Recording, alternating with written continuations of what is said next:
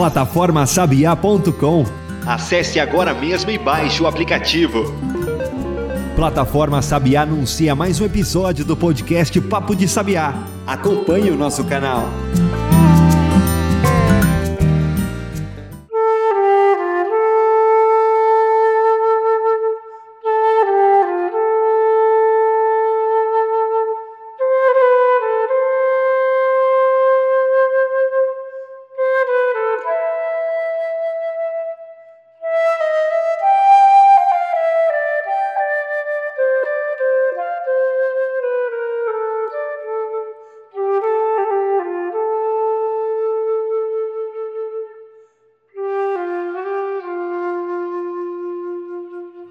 Pois é, meu amigo e minha amiga, vocês não estão ouvindo o podcast errado, tá certo? É porque hoje a gente resolveu fazer diferente.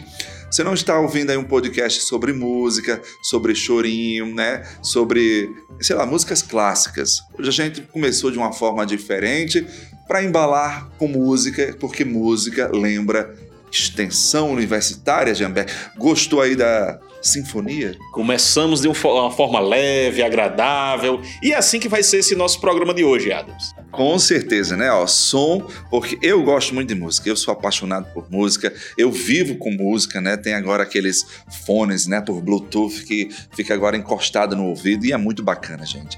Música tem o poder de acalmar, de sossegar, né? É, é de fazer dormir e despertar, né? Música é um negócio assim surpreendente. E hoje a gente vai conversar com o nosso amigo Alisson Dantas, que é músico, que é artista, que é polivalente, que é, é completo, né? No nosso episódio 69 que estamos começando uma nova série. Né? A gente falou no mês passado sobre a mulher, sobre a importância da mulher nas diferentes áreas da profissão. Que você não escutou ainda, vai lá e escuta. E como diz Adams, não só os últimos quatro, mas escuta os 69 podcasts que a gente já tem aí. Isso sem falar nos especiais que tem lá também. Então nessa conta já está perto dos 100, tá certo? Então, gente, vamos lá, vamos começar o nosso papo aqui com o nosso querido Alisson. Alisson, seja bem-vindo. Obrigado, Adams, obrigado, Jean. Então, falar de extensão, é, para mim, é, muito, é um assunto muito caro, porque eu nasci da extensão universitária, né? Todo o meu trabalho que eu desenvolvo até hoje, eu tenho 33 anos de vida. É um jovem. E desses 33 anos, é, 22 anos são atuando com música, né? 22 anos atuando com música. E esses 22 anos nascidos na extensão, né? Muito ainda sem saber o que era a extensão universitária e foi quando eu tive o, o meu primeiro contato com a escola de música, na verdade, antigo conservatório de música, né? Em 99. Eu não sabia que era vinculado à universidade, que aquilo era um projeto de extensão da universidade e que atendia a comunidade externa. Vamos só situar aqui o nosso ouvinte. O Conservatório de Música Dalva Estela Nogueira. Freire. Freire. Era um conservatório que era vinculado à UERN, a Universidade do Estado do Rio Grande do Norte. Ainda existe o conservatório? Sim, existe, existe. Ele passou apenas por uma mudança de nome. Deixou de ser conservatório e hoje é a escola de música. Certo, então bacana. Mas a estrutura, os professores, tudo funciona como Show era lá no início. Você é moçoroense? Sim, sim, sou moçoroense, moçoroense. Que bom, então, e, e, a sua formação? Você começou no conservatório, aí depois, enfim, foi picada aí pelo, pelo mosquitinho da, da música, da música. não parou mais. Isso mesmo. É, como eu falava, a extensão universitária, né? O, a, a, picadinha da extensão universitária, né? Que chegou para dar esse, esse boom na minha vida. E a, toda a experiência né, que eu venho trazendo até hoje, discutindo tanto aqui na UFESA quanto na UERN, se dá na extensão universitária, desde a minha formação. Né? Na verdade, eu tenho formação em extensão universitária. Eu sou graduado em música pela UERN, mas sempre atuei com extensão. Me envolvi com projetos de pesquisa, me envolvi, me envolvi com grupos de pesquisa, mas a extensão sempre foi muito forte. E atuar né, na extensão e atuar com a comunidade externa.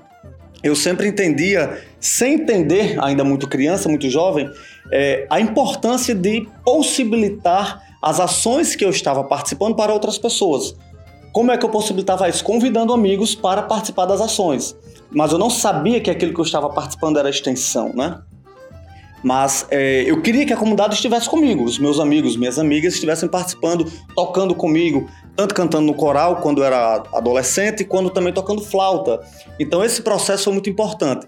E aí, quando da minha chegada à universidade, de fato em 2007, como aluno da graduação, e aí foi outra reviravolta na minha vida, mais um contato com a extensão. Entro na graduação, começo a participar de outros projetos de extensão, não somente em música. Né? Participei de, de projetos de, de extensão no curso de filosofia, mas com atuação em música. Trabalhando onde? No Complexo Penal Estadual Dr. Mário Negócio, dando aulas de música. E aí a, gente começa a entender um pouco dessa minha relação com a extensão, com a música e com a, a, a, o acesso da extensão por meio é, é, é, do contato externo, as pessoas estarem participando. E aí teve o Complexo Mário Negócio, teve ações em escolas, enfim, todo esse processo que a gente consegue discutir em outro momento. Mas de fato eu consigo falar bem sobre, na verdade, falar sobre o, o, o a extensão cultural por meio dessa experiência que a gente já vai tendo aí já vem tendo ao longo dos tempos. E essa sua história, Alisson, ela, ela conta bem o, a importância, por que, que a gente decidiu fazer essa série sobre extensão, né? O mostrar a universidade para além dos muros, como a gente sempre fala, é até um certo clichê isso, mas é verdade. Sim. É você mostrar que existe o curso de música, é você mostrar que existe o curso de agronomia, o curso de engenharia. Então a universidade chegar mais perto da sociedade, mais perto das pessoas, inspirando essas pessoas. Então, eu, pelo que eu sinto da sua trajetória, eu queria que você você falasse sobre isso, aquele Alisson lá, criança, adolescente, que começou a frequentar as escolas, ele começou a se inspirar nas pessoas que ele via ali fazendo a extensão e decidiu que fazer música naquele momento. Agora fale um pouquinho como foi essa trajetória. Sim, é, você começou tocando o quê lá no. no... Eita! eu já passei por vários instrumentos. Hoje o meu carro-chefe tem sido a flauta transversal, né? Um instrumento que eu tenho me dedicado. Bom, eu tive grandes mestres durante a minha formação, né? Durante a minha formação, não só musical, mas extensionista. Grandes pessoas que participaram é, ativamente da minha construção de extensão. E aí falar desse processo, né, falar da extensão, e aí eu acredito que é um, um ponto e um processo muito importante, é, eu sou apaixonado pela extensão, eu só faço extensão, eu só sei fazer extensão e eu gosto de fazer extensão. E aí quando eu penso que eu vou desenvolver uma ação, como é que eu vou levar para a escola? Como é que eu vou levar para a praça? Como é que eu vou levar para a zona rural? Como é que vai levar para os presídios? Como é que eu vou levar para o presídio? Então, tem um pouco disso todas as ações que hoje eu penso é como eu vou levar para algum canto, como que as pessoas vão ter acesso, ou como que elas vão vir. Né? A gente pode fazer extensão também dentro da universidade. A gente faz as ações e traz a comunidade para dentro é, da, da, das nossas quatro paredes, né? como assim a gente bem fala. E eu trabalho muito nessa perspectiva do acesso. É, a gente vê hoje muitos concertos, muitos shows, é, espetáculos de teatro, dança, e as pessoas precisam pagar, às vezes, para assistir esse esse produto artístico. Eu vou na contramão disso. O que é que a gente pode fazer para dar acesso de forma gratuita? Eu sempre trabalho nessa perspectiva. Eu sei que existe, por outro lado, a formação, né, a contribuição financeira para, para os artistas que estão ali fazendo o seu trabalho, mas é um outro viés, é, um, é uma outra discussão. Mas o que é, que é importante? O acesso.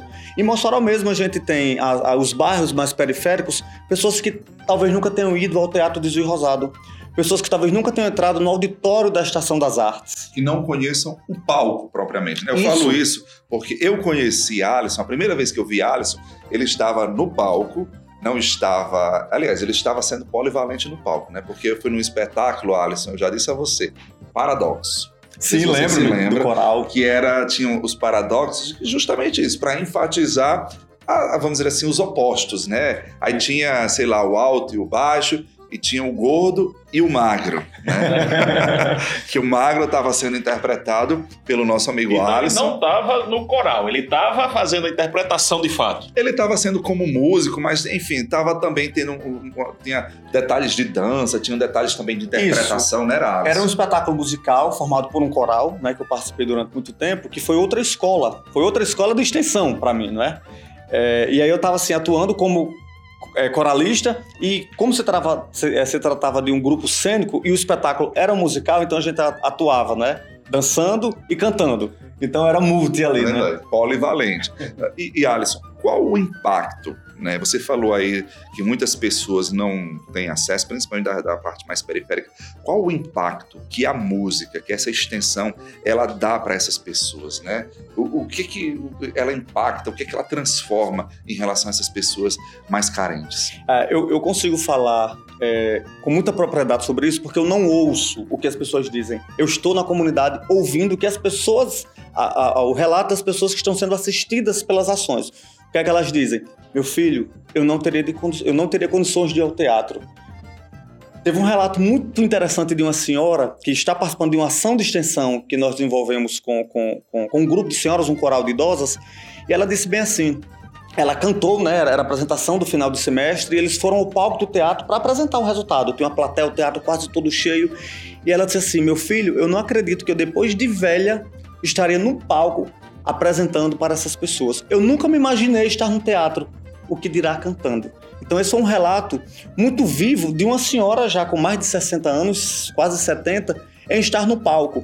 Talvez ela nunca Talvez não, ela afirmou que nunca foi ao teatro, o que dirá estar no palco. E essa fala dela reflete não só dos outros idosos, das outras idosas, mas das outras crianças que também participam, que estão numa zona distante do centro, distante do Memorial da Resistência, distante do grande corredor cultural da cidade, e que eu já ouvi também relatos, eu não consigo ir para o teatro porque eu acho que eu não posso entrar lá. Então é muito comum Acho essa que é um fala. mundo inacessível para essa, Isso. essa, essa população específica. E aí o que é que nós fazemos? A gente faz questão de fazer espetáculos no teatro, fazer espetáculos em praça e às vezes a comunidade não consegue vir até a praça. O que é que a gente faz? A gente pega os ônibus das universidades, leva para lá, faz parcerias com instituições, com as ONGs, enche esses ônibus dessas pessoas, trazemos para o teatro para que essas pessoas assistam e tenham acesso e que elas possam se sentar confortavelmente como qualquer outra pessoa. Porque são pessoas que têm o direito ao acesso à cultura. E aí por onde é que a gente faz isso? Pela extensão. Pela extensão. É, eu ouvi um amigo falando um tempo desse sobre o teatro pobre. E aquilo me cantou muito. Eu não sou do teatro, eu não a, a, leio sobre a linguagem teatro, mas aquilo me despertou. O que é o teatro pobre? Não é o teatro pobre na sua gênese, da pobreza de não ter, mas é assim, aquele teatro que você consegue fazê-lo sem ter nada. E aí eu, é, é, é quando eu entro nesse lado da extensão. Nós trabalhamos uma extensão que é muito rica, mas por esse viés. Vamos dar acesso, não vamos cobrar, vamos trazer. Eu trocaria só essa expressão aí de teatro pobre por teatro valente. Sabe? Porque eu acho que é um teatro guerreiro, é um teatro assim ousado, né? Sim, que sim. vai contra tudo e contra todos, né? Mas enfim, eu não sou do teatro, então deixa a turma do teatro lá na... fazer o nome que ele achar mais justo. Eu acho que leva muito pelo lado artístico, né? Mas é realmente um ato de valentia, um ato de coragem. Você.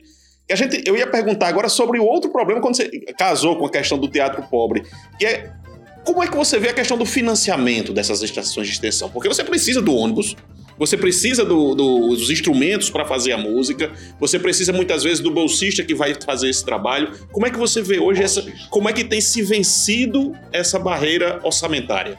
Essa logística, na verdade, é, já, já existe uma discussão muito grande, né? é, desde os fóruns nacionais de pró-reitores, né? até dentro da nossa universidade, dentro das nossas universidades. Né? Eu posso falar sempre que eu estou na UERN, estou na UFESA. O financiamento da extensão. Né? Isso é um gargalo que todos os pró-reitores no Brasil inteiro vêm discutindo, como financiar a extensão. Mas essa é uma discussão. Mas é como fazer essas ações. É importante falar é, sobre o apoio e as parcerias. As parcerias. A gente não consegue andar só.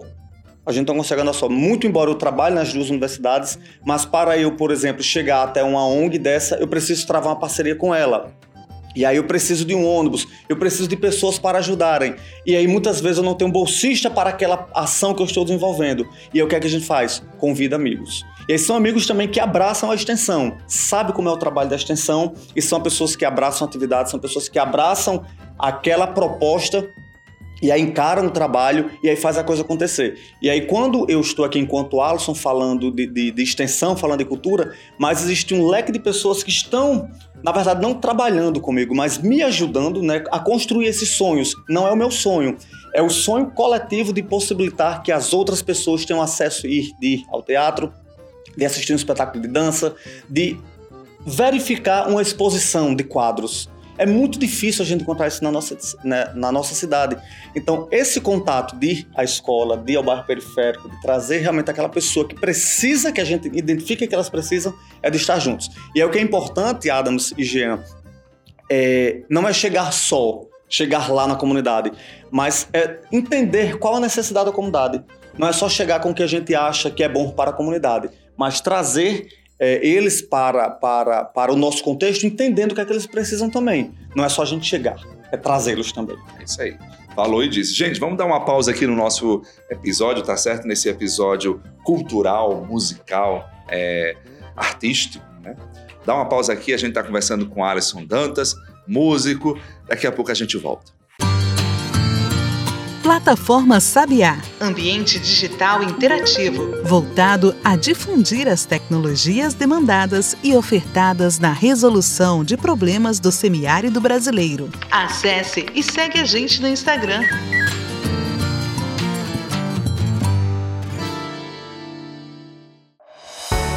A plataforma Sabiá oferece banco de editais, de ideias e de pesquisadores. Tudo num só lugar. É só colocar a palavra no buscador do nosso site e verificar os resultados. Plataformasabiá.com Vitrine tecnológica do semiárido brasileiro.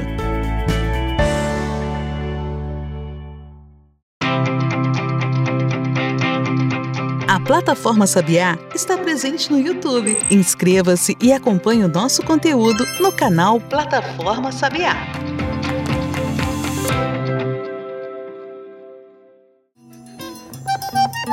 Só a plataforma Sabiá dispõe de funcionalidades para inventores, para financiadores e para a sociedade. Acesse plataformasabiá.com e veja qual serviço você deseja. Estamos de volta com o Papo de Sabiá, episódio 6.9. Eu ia dizer de novo o 69. Olha aí, tá vendo? Melhorou a dicção. Eu tive uma dificuldade enorme de dizer primeiro que a gente chegou no sexagésimo, quase não saía, mas agora a gente já tá no sexagésimo nono. Eu vou lhe desafiar a você dizer quando chegar no 70, já sabe? Vou passar a semana treinando. Mas eu já vou lhe dizer aqui, septuagésimo. Olha aí, tá vendo? Mas eu vou treinar. Eu não vou me arriscar agora não para o público não ver o, o, o gago falando. Eu queria começar falando, a gente, a gente terminou o bloco anterior, Alisson, falando um pouco dessa não sei se a gente pode dizer assim, mas dessa magia de que a extensão, de chegar nas comunidades, as comunidades precisando disso, e ainda mais quando a gente chega com projetos relacionados à arte, que é uma coisa muito distante para, infelizmente, para a maioria da população brasileira. Essa arte do coral, essa arte da música, essa arte do teatro, como a gente falou. Eu queria falar agora dessa importância para dentro da academia. Como é que você sente as pessoas que procuram o projeto para contribuir? Sejam esses discentes, técnicos, professores, como é essa procura e como é que eles tem algum relato que você queira destacar sobre, olha, isso foi muito bem, isso melhorou minha didática, isso melhorou, fez eu ficar na universidade? Tem alguma coisa nesse sentido? Sim, sim. É, o trabalho artístico dentro, na verdade, o trabalho cultural dentro de uma universidade, ela possibilita não só que a universidade ela esteja é, desempenhando um papel que é de competência das universidades, que é também promover ações na área de cultura, como ações na área da educação, como ações na área de ciência, de pesquisa e extensão, né? Mas a cultura também é um viés que é uma competência das instituições de nível superior. E quando você me pergunta, né, quais são os relatos, como são as experiências também dos servidores, dos alunos que estão participando dessas ações, é, hoje eu estou trabalhando no Núcleo de Arte e Cultura, que é uma ação vinculada à Pró-Reitoria de Extensão, que já existe aí há praticamente seis anos, e é uma ação que nós já ouvimos e percebemos é, diversas experiências sociais, né? Quando as pessoas procuram é, o núcleo de arte e cultura para, por exemplo, participar do coral, ou participar da prática, de choro, ou dos violões, enfim, seja qual for a prática, o teatro, a dança, eles não vêm somente também para fazer uma modalidade artística, mas também tem o viés social, o viés de contato, o viés de, de aquele momento, não, eu estou desafogando aqui todos os meus problemas do dia e aqui é o momento onde eu me encontro também, onde eu relaxo. Então tem muito disso. Lembro de um, de um, de um, um relato que foi muito uh, forte para mim, eu precisei me afastar umas semanas por conta de um problema de saúde e eu não relatei para os coralistas qual seria, é, é, qual o motivo da minha saída. Só falei que estava me afastando porque eu estava precisando me cuidar. E aí, quatro ou cinco pessoas falaram: E Alisson, eu, eu, é, eu deixei claramente que eu estava saindo para me cuidar. E quatro ou cinco coralistas falaram: E Alisson, quem vai cuidar da gente? Então isso me marcou até hoje. Isso já faz desde 2019. Você deixou eles órfãos, de certa forma. Pois é. Três semanas aí, deixei, deixei. Três semanas, um mês. Não lembro exatamente o tempo. Mas a, a importância das relações. O que é que isso provoca também dentro do contexto. Então, a atividade artística, a atividade cultural dentro da universidade, como eu falei, é uma competência da, da, da, das instituições, mas o que é que ela provoca? Ela provoca é, um movimento muito interessante dentro da universidade, porque ela começa a criar grupos culturais, ela começa a criar é, um movimento onde as pessoas sabem que ah, naquele espaço tem uma apresentação de música, eu gosto de assistir, então eu vou para aquele momento. Ali vai ter uma exposição de artes visuais. a- a- o espaço acadêmico ele começa a se tornar mais sensível. Isso provoca, é, é- é uma, é, uma, é um processo é, já inerente ao processo da construção e criação artística. Então, a universidade, que são feitas de pessoas, porque, na verdade, quem se torna sensível são as pessoas, e por, e por consequência disso, o espaço acadêmico se, se torna mais sensível. Se torna mais sensível em que aspecto? Em todos os aspectos. Sociais, humanos, saúde, cultural e artístico. Então, é uma riqueza muito grande você ter, além das atividades de pesquisa e extensão e a sala de aula, atividades de cunho artístico. É, Eu, eu acho interessante isso que ele fala, Jean, porque essa parte da extensão cultural, artística, isso remete também, ajuda a fazer uma integração maior, porque a arte, a cultura, ela dá essa liga entre é, é, é, integração entre servidores. De repente, tem um servidor que trabalha em bloco A, tem outro que trabalha em bloco C e aproveita aquele momento artístico para o quê? Para se conhecer por meio da arte.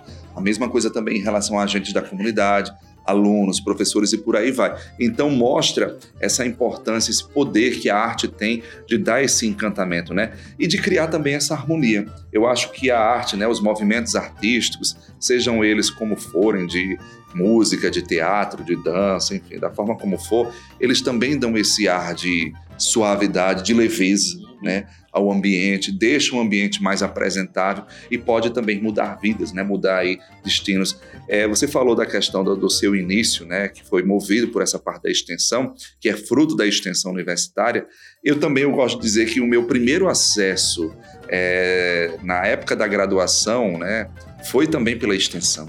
Eu fui bolsista, bolsista, bolsista, acho que era bolsista do primeiro Festuerne da UER, sabe? 2003. 2003, né? Isso lá com o Eu acho saudoso, melhor a gente começar a parar de falar essas Saudoso. datas aí pessoal. saudoso professor Felipe Caetano, idealizou o Festival de Teatro da UERN, e eu estava lá como bolsista de comunicação da primeira turma, lá indo pro teatro. Foi a primeira bolsa que eu recebi na minha vida. Bolsa São que- 20 anos de Festa UERN, Exatamente, 2023. Então, ó, mostra aí o impacto, né? E assim, a gente vai con- construindo aquela relação bacana, gostosa com os extensionistas, e isso é legal demais, né? É o impacto que isso mostra. Então hoje aqui está diante de dois exemplos de sucesso, né? Que se inspiraram na extensão e hoje a gente não, todo mundo já conhece, vocês já nos acompanham há muito tempo, sabe o comunicador que Adam se tornou porque teve lá aquele projeto de extensão que fez ele engajar no curso, que fez ele desistir da agronomia para ficar na comunicação. né? As Ele- a gente- que me perdoem, né? Mas A gente perdeu um grande agrônomo e ganhamos um grande comunicador, um comunicador espetacular. Você falou, Alisson, que em um determinado momento também passeou um pouco ou, ou trabalhou um pouco com a pesquisa. Né, dentro da música, dentro. Como é que você vê essa relação entre a pesquisa, o conhecimento que a universidade constrói, que ela gera, que ela estimula, e a- extensão como uma ferramenta de levar esse conhecimento para as comunidades? Foi uma experiência muito, muito importante. Eu estava aluno de graduação e conhecendo né, o ambiente acadêmico, né, ainda sem entender o que era pesquisa, até mesmo sem entender o que de fato seria a sala de aula. Né? Eu sempre estudei música, sempre só fiz música, mas quando você entra dentro de uma sala de aula, que você tem professores né, que passearam o mundo inteiro, tendo experiências diversas, e aí você entra em contato com eles, você fica meio sem entender o que está acontecendo. Gente, quanta informação, quanta coisa boa. E a sala de aula já foi uma experiência. Você participar de grupo de pesquisa para entender processos, por exemplo, de criação musical, processos pedagógicos de interação eh, eh, musical e social, é outra coisa totalmente diferente. E aí eh, eu participava de um grupo de pesquisa chamado Perspectivas em Educação Musical, que a gente eh, estudava justamente eh, processos de ensino em música, em diversos contextos. ONGs, igrejas, na própria universidade, enfim, era estudar processos em educação musical, a pedagogia da música, né? E foram momentos importantes. A gente atuava um pouco distante de onde eu atuava, que de fato já era extensão, muito embora sem entender, como eu falei, aquilo tudo ainda, mas já estava na extensão, estava na extensão, mas a importância da pesquisa para esse processo da extensão, Jean. É, quando a gente encontra no, no nosso regulamento geral da extensão, quando a gente encontra no nosso PDI, nos nossos documentos normativos institucionais, fala da, da relação ensino, pesquisa e extensão, né? Velho tripé. O velho e bom tripé. Mas isso é fundamental. Quando a gente passa é, a ter a experiência da sala de aula, recebendo o ensino, quando a gente passa pela experiência da pesquisa, de realmente estudar, compreender, ver outras experiências de pesquisa sobre determinados assuntos e contextos, e você aplica aquilo na extensão, na comunidade, você começa a entender o papel da universidade para a sociedade.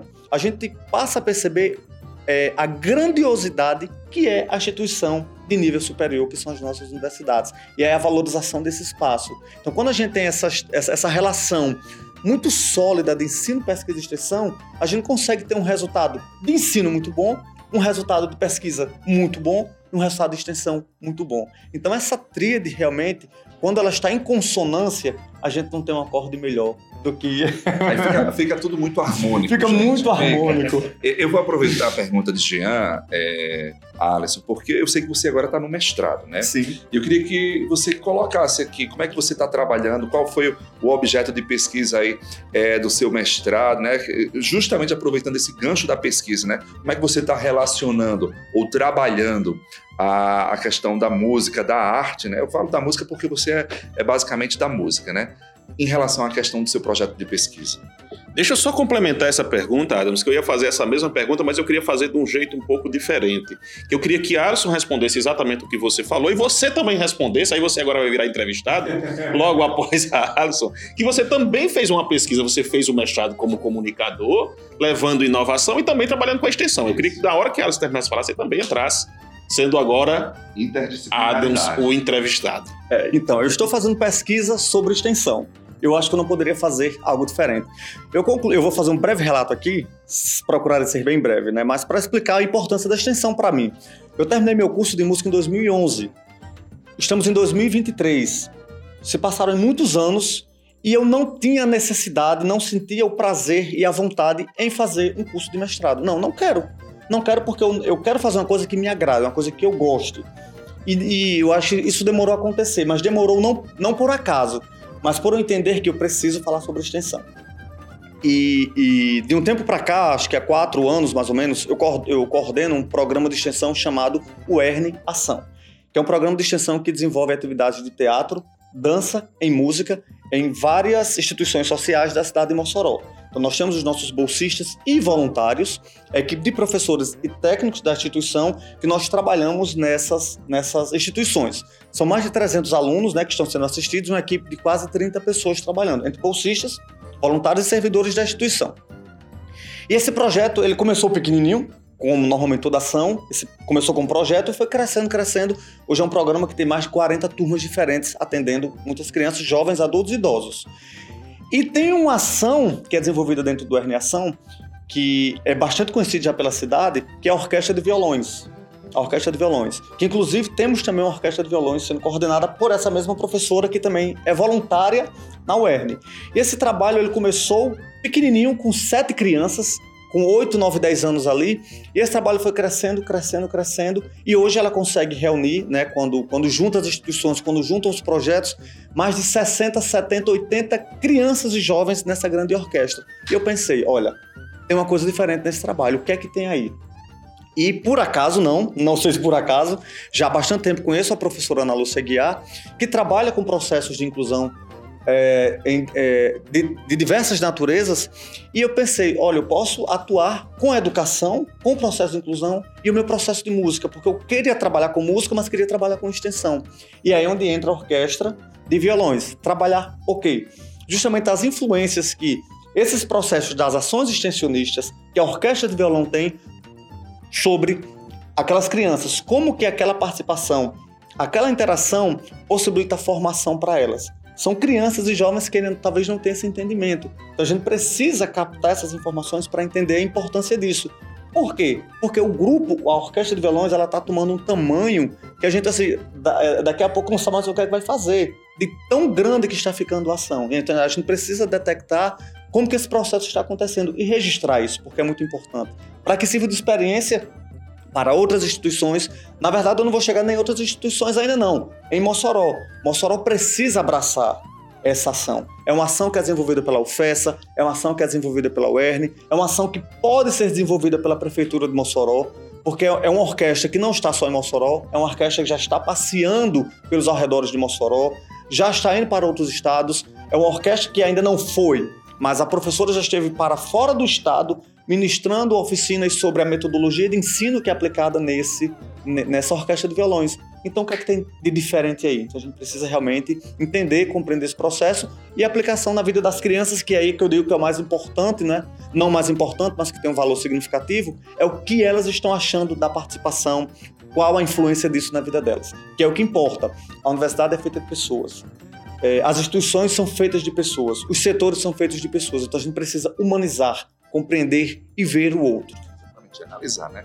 É uma pesquisa de vanguarda que serve aí de alicerce de estímulo, para outras pesquisas dessa natureza também aparecer, né? Porque no momento que ela, ele planta essa semente para fazer esse objeto de estudo aqui, consequentemente, outras cidades, outras regiões também vão caminhar por esse, esse norte aqui. Em relação ao meu mestrado, não foi nada artístico, tá certo, gente?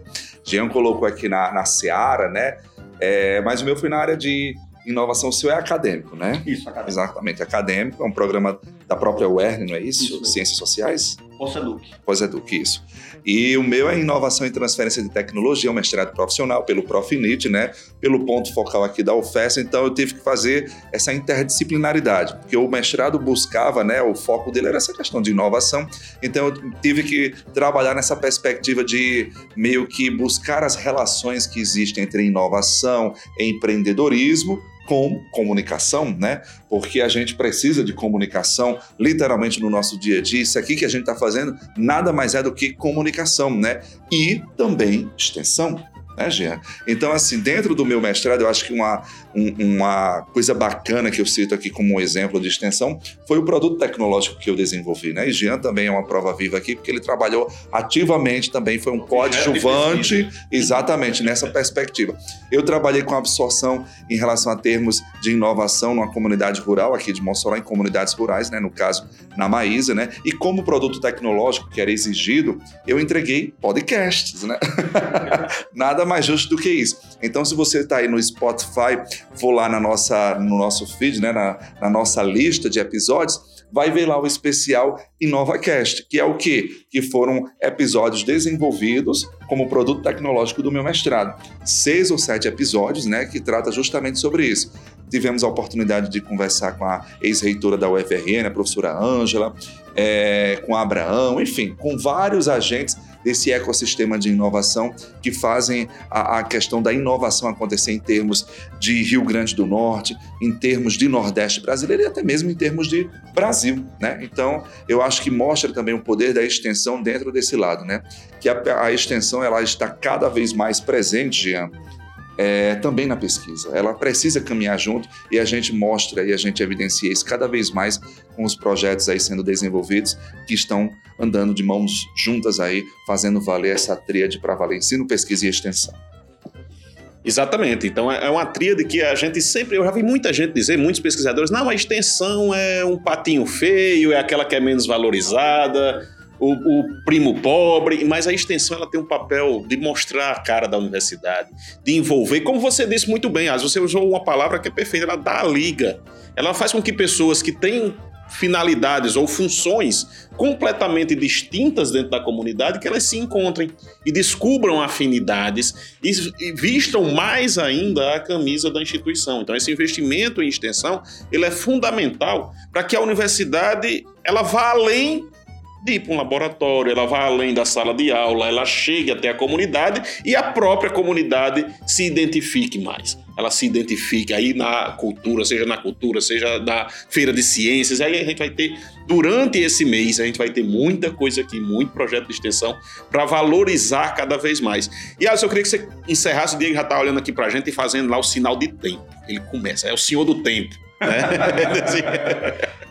é, eu queria que você falasse um pouco desses desafios. O que é que você pensa de perspectiva dessa valorização? A gente está passando agora por um processo, agora não, né? Já faz algum, algum tempo, de curricularização da extensão, da que está se valorizando mais essas atividades. Eu queria que você falasse um pouco dessa perspectiva. O que é que você espera que vem por aí? Olha, a curricularização da extensão, ela chegou para salvar, eu posso dizer assim, a vida do extensionista, que às vezes depende de uma bolsa, de duas bolsas e que às vezes não consegue esse bolsista.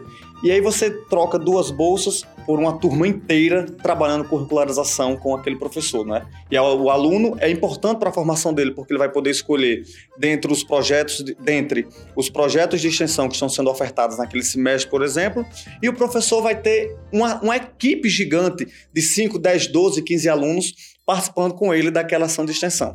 Então a curricularização realmente veio para salvar a vida do extensionista, para a gente não depender tão somente é, das bolsas que às vezes não atendem é, às nossas necessidades. E aí você tem uma equipe inteira trabalhando. Né? Então a curricularização realmente é um processo muito importante.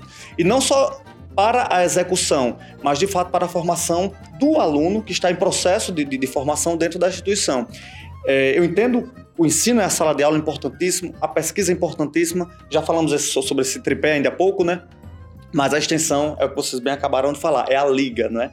Para mostrar para a sociedade o que é que nós estamos fazendo enquanto instituição de ensino superior. O que é que nós estamos produzindo? Olha, nós estamos fazendo isso. Nós estamos fazendo isso no esporte, estamos fazendo isso na ciência, estamos fazendo isso no campo da educação, estamos fazendo isso na cultura. E esse retorno tem que ser dado à sociedade. Né? Toda essa estrutura que existe de paredes e de, e de conhecimento é para dar um retorno para a sociedade. Então, de fato, a curricularização veio aí é, para nos ajudar bastante. É, que venha para se consolidar cada vez mais, né? Porque, como o Jean falou, a extensão era tida assim como uma espécie de segundo plano, né? Não, a, a gente fala, faz a questão do ensino, nós temos a questão da pesquisa, mas a extensão, não, a extensão é algo ali paliativo, tá ali só para quebrar o galho. E não, no momento que você faz essa, esse sistema de curricularização, você meio que deixa, né, você é, é, é, é, incorpora a extensão de fato na vida acadêmica do estudante, que é necessário, e ele tem a opção de escolher de, de, de ver, por exemplo, ah, eu, eu quero ser um pesquisador, eu quero ser um extensionista, não, eu quero ser, sei lá, é, é, lidar com, a, com, essa parte do ensino, enfim você cria a condição e dá mais opção para aquele estudante, né? Fazer isso. Eu, eu acho que eu senti muita falta disso na, na, época da minha graduação, porque eu via a extensão, Jean, como algo assim supérfluo. Era como se fosse para fazer atividade física. A gente paga disciplinas de, de prática desportiva, mas muita gente dizia assim: ah, isso aqui não, não me interessa e tal, sabe? Ou seja, você perde a oportunidade de desbravar, de conhecer, de saber o que, é que de fato está acontecendo ali naquele ambiente, naquele campo. Então, acho que a curricularização ela chega para meio que dizer, olha, isso aqui é obrigatório e você precisa conhecer também até para você ter a condição, né, a interpretação de, de saber se é isso realmente que você quer ou não. Sei que o nosso tempo está, o nosso tempo está bem curtinho, né? Mas só para finalizar é, a minha a minha fala em relação ao, aos desafios, né? É, eu acho que já conquistamos muito espaço no ambiente acadêmico, no ambiente externo, né, junto, junto à sociedade, porque é um trabalho em conjunto. Um desafio hoje, como eu falei anteriormente, é a, o nosso financiamento. A gente precisa ainda de uma certa valorização para que, por exemplo, possamos comprar os nossos insumos de trabalho. Né? São muitos projetos de extensão acontecendo e, e, e, e eu, enquanto extensionista, entendo também que a universidade passa por dificuldades. Ela tem que atender a tudo e a todos. E eu preciso, ao mesmo tempo, né, de, de, ter materiais, de ter instrumento, de ter bolsista, de ter insumos, né? É, para o trabalho extensionista. Então, a, o, é um desafio que nós, pouco a pouco, estamos conseguindo né, é, subir degrau por degrau, mas avançaremos bastante. Mas hoje a extensão universitária em 2023 está muito diferente de 2011, por exemplo, 2007, quando eu ingressei na, no, no ensino superior tivemos avanços significativos, mas o, o, o céu é o limite, né? Então, ah, é, com certeza. E... A gente precisa é, enfim, evoluir mais, muito mais. Isso eu falo em termos de UFES, né? Quando a gente entrou aqui, a gente não tinha muito aspecto. A gente é, é, é originário de uma escola agrária, né? Rural, engenharia, tecnologia. Muito, muita gente no laboratório e tal, nas suas bolhas. Então, no momento que a gente coloca um núcleo, como é o caso hoje da UFES, que começou como núcleo de música, hoje é núcleo de arte e cultura, a gente começa a dar essa liga e faz esse, esse caldeirão começar a girar, né? Então a gente vê e a gente enxerga o impacto disso, né? Mas é isso. Obrigado, Alisson, tá certo. A gente vai aí trocar mais figurinhas, né, com essa nova fase do NAC aqui na UFESA. E é isso, parabéns pelo trabalho aí, tamo junto. Vamos de extensão. Vamos de extensão, vamos não sei nem se existe esse verbo, extensionar.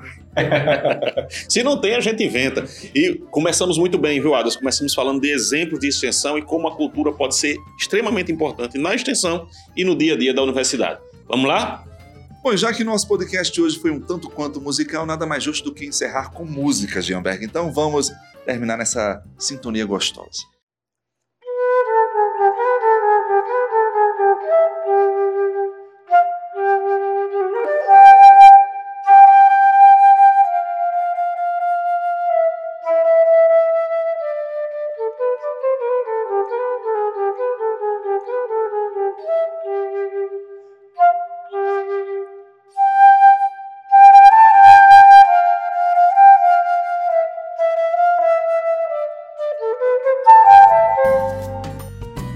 Você ouviu Papo de Sabiá.